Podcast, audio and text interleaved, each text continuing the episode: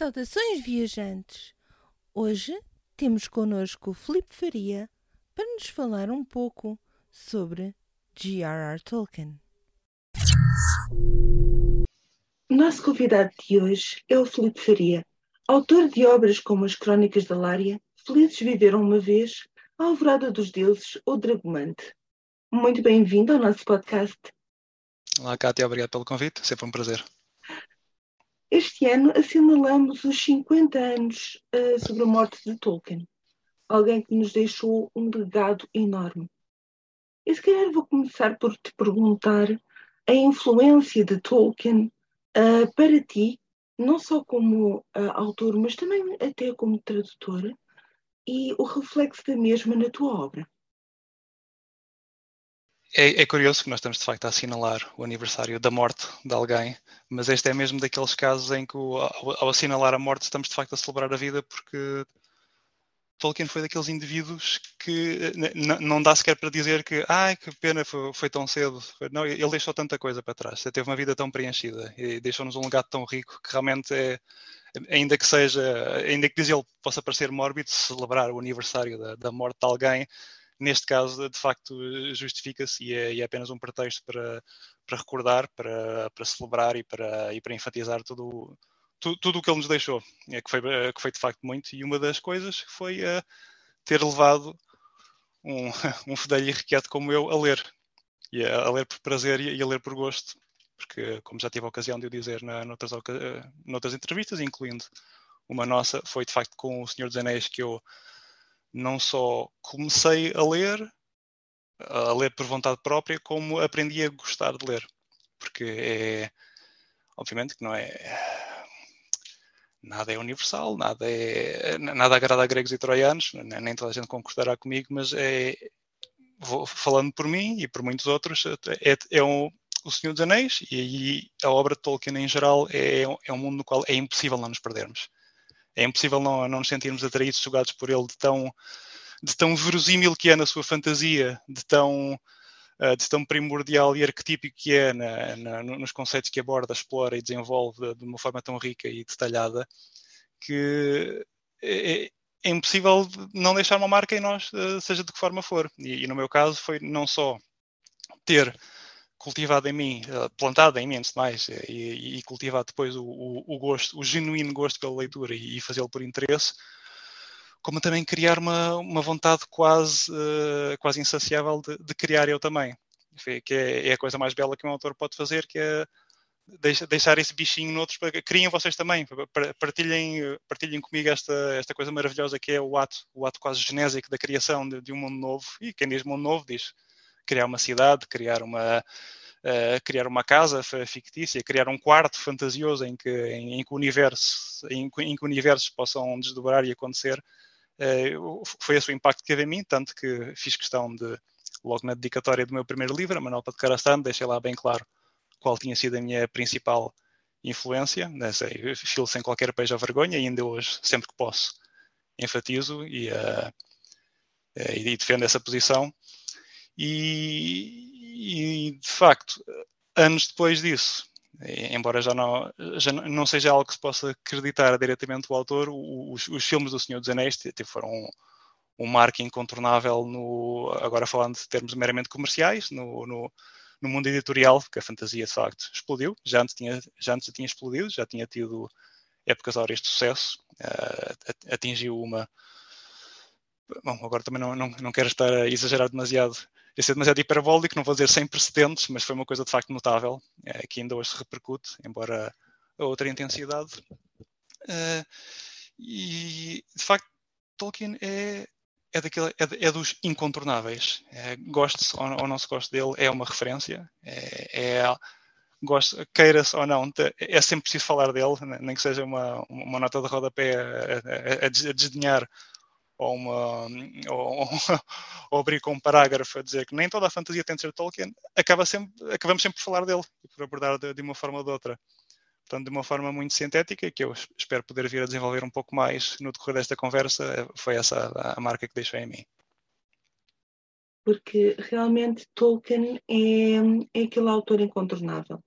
Uhum. Uh, sempre que falamos de fantasia, é quase impossível não falar em Tolkien. Uh, não só por uh, todo o legado que nos deixou, como também algumas coisas que ele foi descobrindo uh, e foi dando obras que inclusivamente estavam quase como esquecidas ou perdidas e foi dando isso também aos leitores. Um, tu sentes que, por exemplo, a tua carreira como tradutor também teve, um, em parte, um impacto por causa de Tolkien?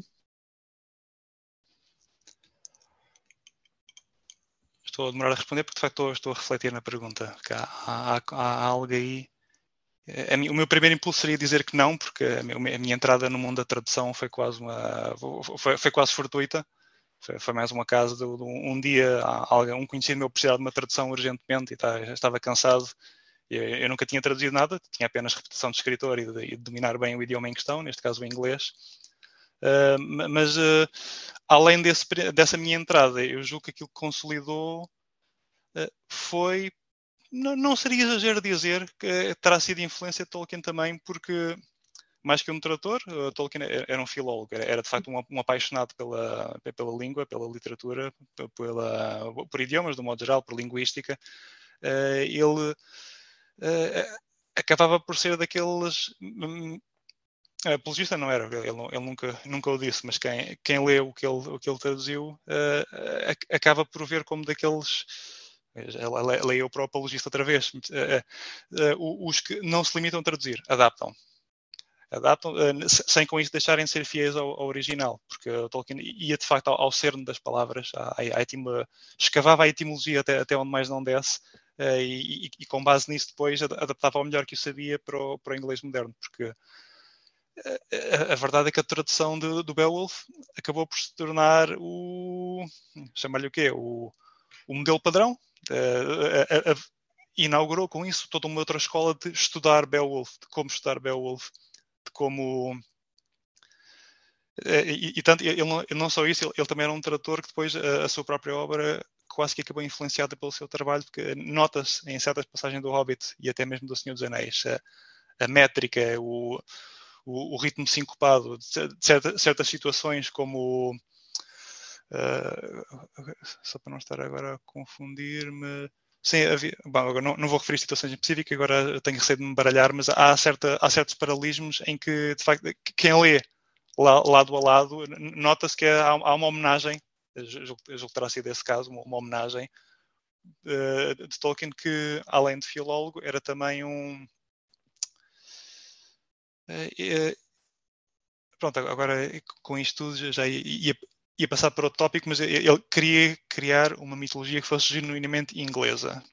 Uh, Beowulf, tendo, tendo sido influenciada por povos que uh, conquistaram as Ilhas Britânicas, ou, neste caso os ângulos, os saxões e assim por diante, uh, tornaram-se de parte dessa, dessa, dessa tessitura cultural, desse, desse, tecido cultural que compôs as Ilhas Britânicas, que mais tarde veio a constituir Inglaterra. ele, reconhecendo essa influência, queria criar algo novo a, a partir dela e, e julgo que, por mais que não fosse a, um nível da, métrica da, da, da poesia, Beowulf acabou também por se repercutir na, na, na própria escrita do Senhor dos Anéis. E como, isto tudo para dizer que Tolkien fez-lo fez muito bem, é uma tradução a, a, toda a linha extraordinária e irrepreensível. Nota-se que foi um trabalho. No, enfim, o Senhor dos Anéis foi um trabalho de uma vida. Beowulf não, não, não foi propriamente dito, mas nota-se que era um trabalho que ele queria mesmo fazer, queria mesmo fazê-lo bem e, e, tão bem que o fez que acabou por criar escola mesmo. E, por exemplo, uma das situações que eu me lembro é o dragão. Uhum. Em Beowulf, o último dos monstros é o dragão. Sim. E o Tolkien disse mesmo que ele foi beber a Beowulf quando criou o Smog. Era isso. Porque era isso. Um, eu, o, o, dragão favorito de Tolkien era Fafnir, se não me engano. Uhum. Mas ele disse que foi mesmo buscar ao Beowulf. Nós precisamos aqui de uma situação, um dragão Alguém que vai roubar algo a um dragão, o dragão vai começar a, a matar pessoas e vai o herói. E então uhum. ele foi exatamente beber a Beowulf nisso. é muito interessante saber que só o ano passado é que nós tivemos a primeira tradução de Old English para hum. português de Portugal, um, de Beowulf, feita pela professora Luísa Azuaga e a professora Angélica Varandas. Uh, sendo que a Angélica, por exemplo, é uma apaixonada de Tolkien. Uhum. É alguém que adora Tolkien um, e que realmente também foi pelo medievalismo, mas também por Tolkien. Certo. Um, tu sentes que existem outras obras também que Tolkien abordou, nomeadamente o Kalevala, um, e que deu exatamente para. São obras que têm muita. uma componente muito mitológica, mas também muita. uma componente também de moral, hum. de, de princípios. E esses princípios também se sentem em Tolkien. E tu estavas já a abordar uma temática que é Tolkien queria dar uma mitologia à hum. Inglaterra, à britânica. Sim. E eu gostava que nos falasse um pouquinho mais sobre isso. Sim, porque é, tanto Beowulf como Kalevala são, são histórias que contêm em si a história de um povo, de, de povos neste caso. É, tanto, não, não, não necessariamente por falarem do seu cotidiano ou, de, ou, ou, da sua história, mas porque revela no fundo o que há, o que há na alma uh, de, desses respectivos povos. E isso, de facto, depois acabou por influenciar toda aquela, aquela noção da engenharia reversa que Tolkien fez, na, na medida em que muitas vezes disse aquela piada que ele criou o mundo de, do Senhor dos Anéis uh, em função das línguas que tinha concebido. Ou seja, no fundo, primeiro vieram as línguas e só então veio essa, o mundo e a história que ele mais tarde acabou por contar. E isso é, é, de facto uma abordagem que só podia ser feita por um filólogo para, um, para um apaixonado pela, por línguas e por letras, mas a verdade é que tem, tem o seu quê de verdadeiro. Ah, e, e, faz sentido. O, o, único problema é que dá, dá uma trabalheira tremenda. Razão pela qual, tanto quanto sei, ainda não se fez nada igual. Uh, já, já, escreveu muito, muito bom livro de fantasia, desde então, obviamente, ninguém, ninguém está aqui a negar isso. Mas a, a, esta escala, com este nível de detalhe e com base nestas premissas, uh, ainda, ainda, não se fez. E, e, e ao traduzi-lo, uh, obviamente Tolkien, quando escreveu, já, já tinha feito uma pesquisa a fundo, já, já sabia muito bem daquilo que tratava, mas, é inevitável, nós quando estamos a traduzir algo, ainda que seja um assunto acerca com o qual estejamos familiarizados e acerca do qual saibamos bastante, o, o ato da tradução e de o adaptar para, para, para o nosso idioma acaba sempre por nos revelar algo mais. Uh, e eu não tenho dúvida nenhuma que ao traduzir tanto Beowulf como, como a Kalevala, uh, Tolkien recebeu toda uma outra leva de inspiração que depois mais tarde se, se repercutiu na, na, na escrita do, dos livros pelos quais ele é conhecido e, e, e pelas suas demais criações. E ele, sim, queria criar uma mitologia para a Inglaterra, para uma, uma mitologia britânica. E, porque atenção, nós quando falamos. Uh, há, há, certas pessoas que ficam confusas quando ouvem isto, porque então, mas não, não, não tinham os Cavaleiros da Tábua Redonda, não tinham o Rei Arthur, isso tudo tinham, isso era Bretão. Era, era, um dos povos que havia na Inglaterra antes da invasão do, dos anglos, dos saxões e dos demais. Tolkien queria criar para a Inglaterra que ele, que ele conheceu. A Inglaterra já já, pós essa mescla de povos e de diferentes influências culturais, já culturalmente estabilizada, eu queria criar uma mitologia para ela.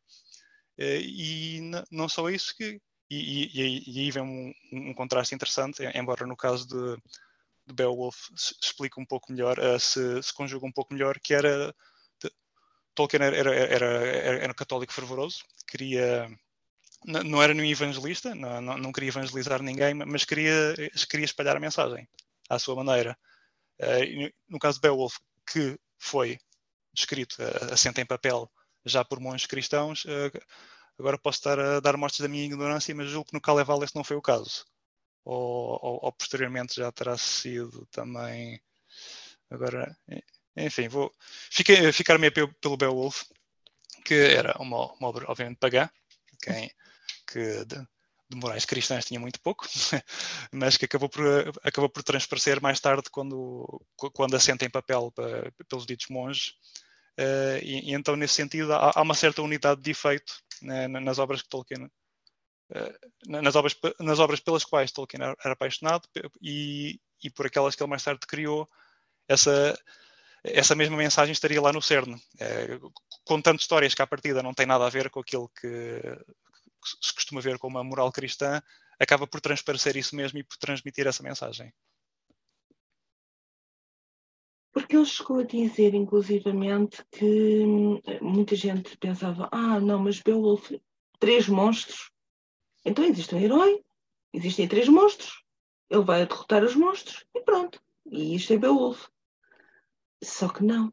Um, o Tolkien vai dizer: ok, então e porquê os monstros? Hum. E porquê estes monstros desta forma? E porquê realmente Beowulf necessitar, por exemplo, de uma espada de runas quando vai derrotar a Mary de Grendel? Hum. Um, porque é que temos aquele final uh, que não é um final, se formos a ver, hum. quando existe a luta com o dragão.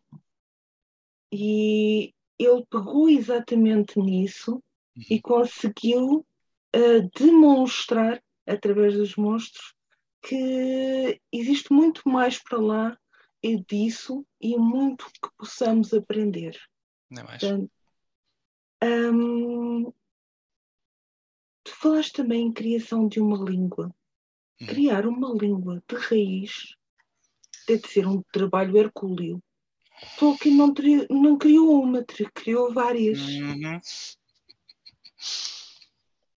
Como é que tu achas que seria possível hoje em dia fazer um trabalho assim? porque é, é preciso realmente saber muito de várias línguas, uhum. uh, ter uma boa compreensão de como é feito a estrutura de uma linguagem. Um, tu achas que seria possível, tu ainda agora estavas a abordar isso, uhum. seria possível hoje em dia fazermos um trabalho assim? E quanto tempo é que te levaria? Ainda por cima, depois de Tolkien já ter feito o que fez. Pois. Porque está, é impossível, obviamente não digo que será, mas acho pouco possível, sobretudo nos dias de hoje. Mas está, impossível não é, porque ah, basta apenas haver uma conjugação de um, um homem com uns fundamentos académicos de, solidíssimos, com uma vida bem vivida e uma, uma grande experiência de vida uh, pelo mundo fora, com uma, um talento invulgar para, para, para línguas, obviamente, com, com, com, uma vontade, com uma genuína vontade. Não, não porque está, é, há, há, criar e criar, há, há, contar histórias e há criar. É, é, tudo criação, sim, obviamente.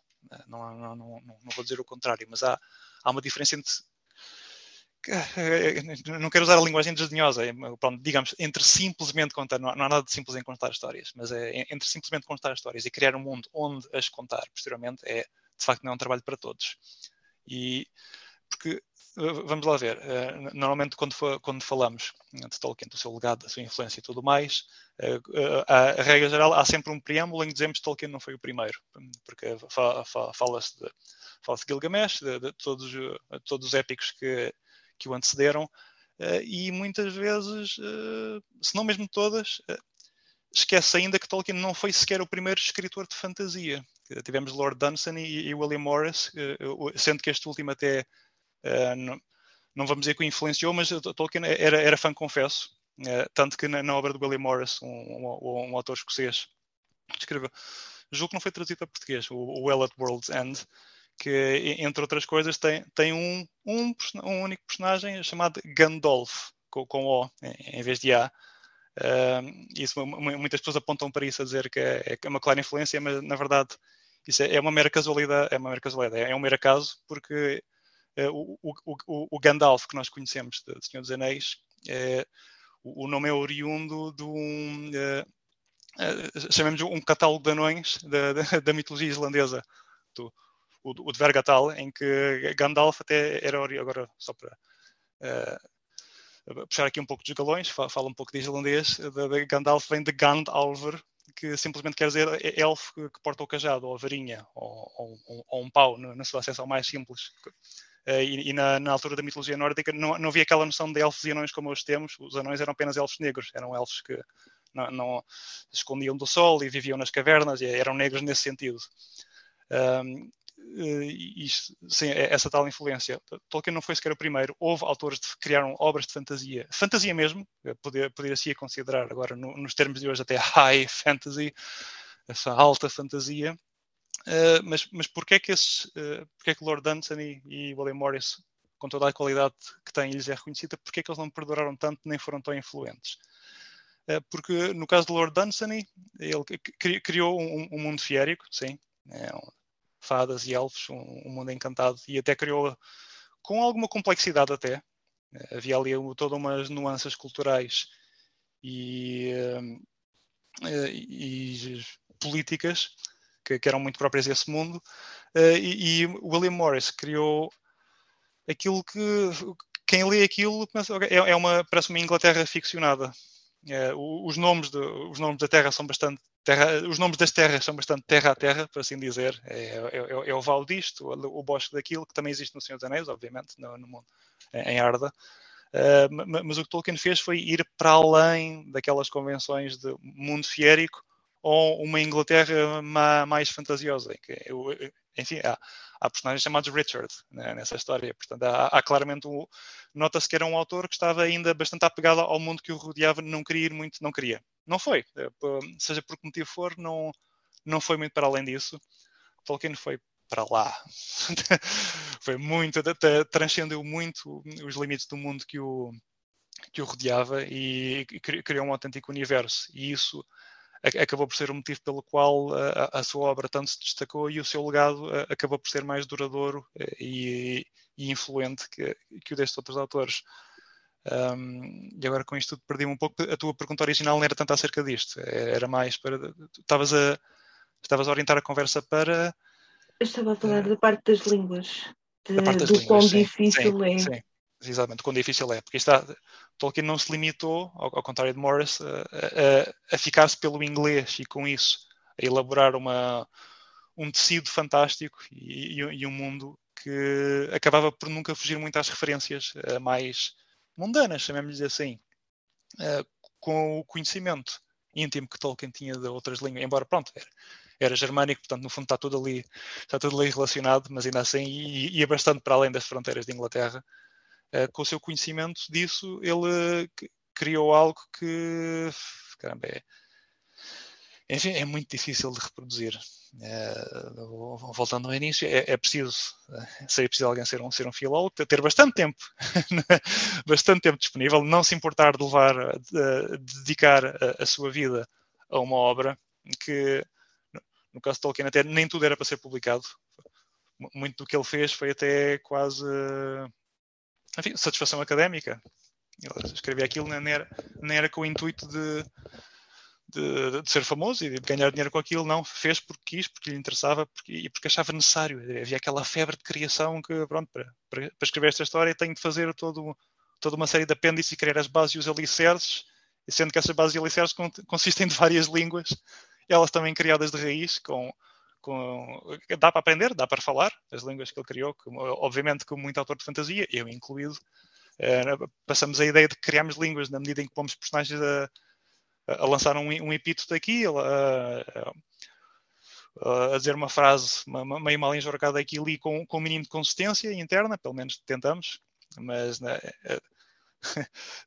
qualquer autor que, que, queira, que queira escrever a fanfiction Tolkien, basta pegar um dicionário, pegar ali e, e escrever um, um, parágrafo inteiro de uma forma consistente, eh, que, que faz sentido e que e, e mais do que isso tudo, nota-se que por trás daquilo que ele criou há todo o mundo. É, é, isso, isso, pinga de cada palavra, ressumbra de cada frase. É, é algo que, que se sente, não, é palpável, mas enquanto estamos a ler, e então se, se passarmos do, do, que estamos a ler para, para aquilo que escrevemos, nota-se que há algo que, passa, algo que se passa ali. Há, há, como que uma transferência de, de, de energias criativas é, é, algo de facto que agora, agora estou a soar a fanboy, mas é, é, é, é assim mesmo, e, e, e, uma vez mais, só para reiterar pela terceira vez, não acho impossível, mas é, bastante, é preciso uma conjunção de vários fatores difíceis de conjugar é? nos dias de hoje, em que o o limiar da atenção é tão, é tão curto, as distrações são tantas e, e já há tanta tanta, uh, tanta preocupação uh, em não repetir o que já foi feito, em vez de pegar nisso com base e, e tentar construir algo novo, senão, que, seja digno do, do, do, que veio, do que veio atrás.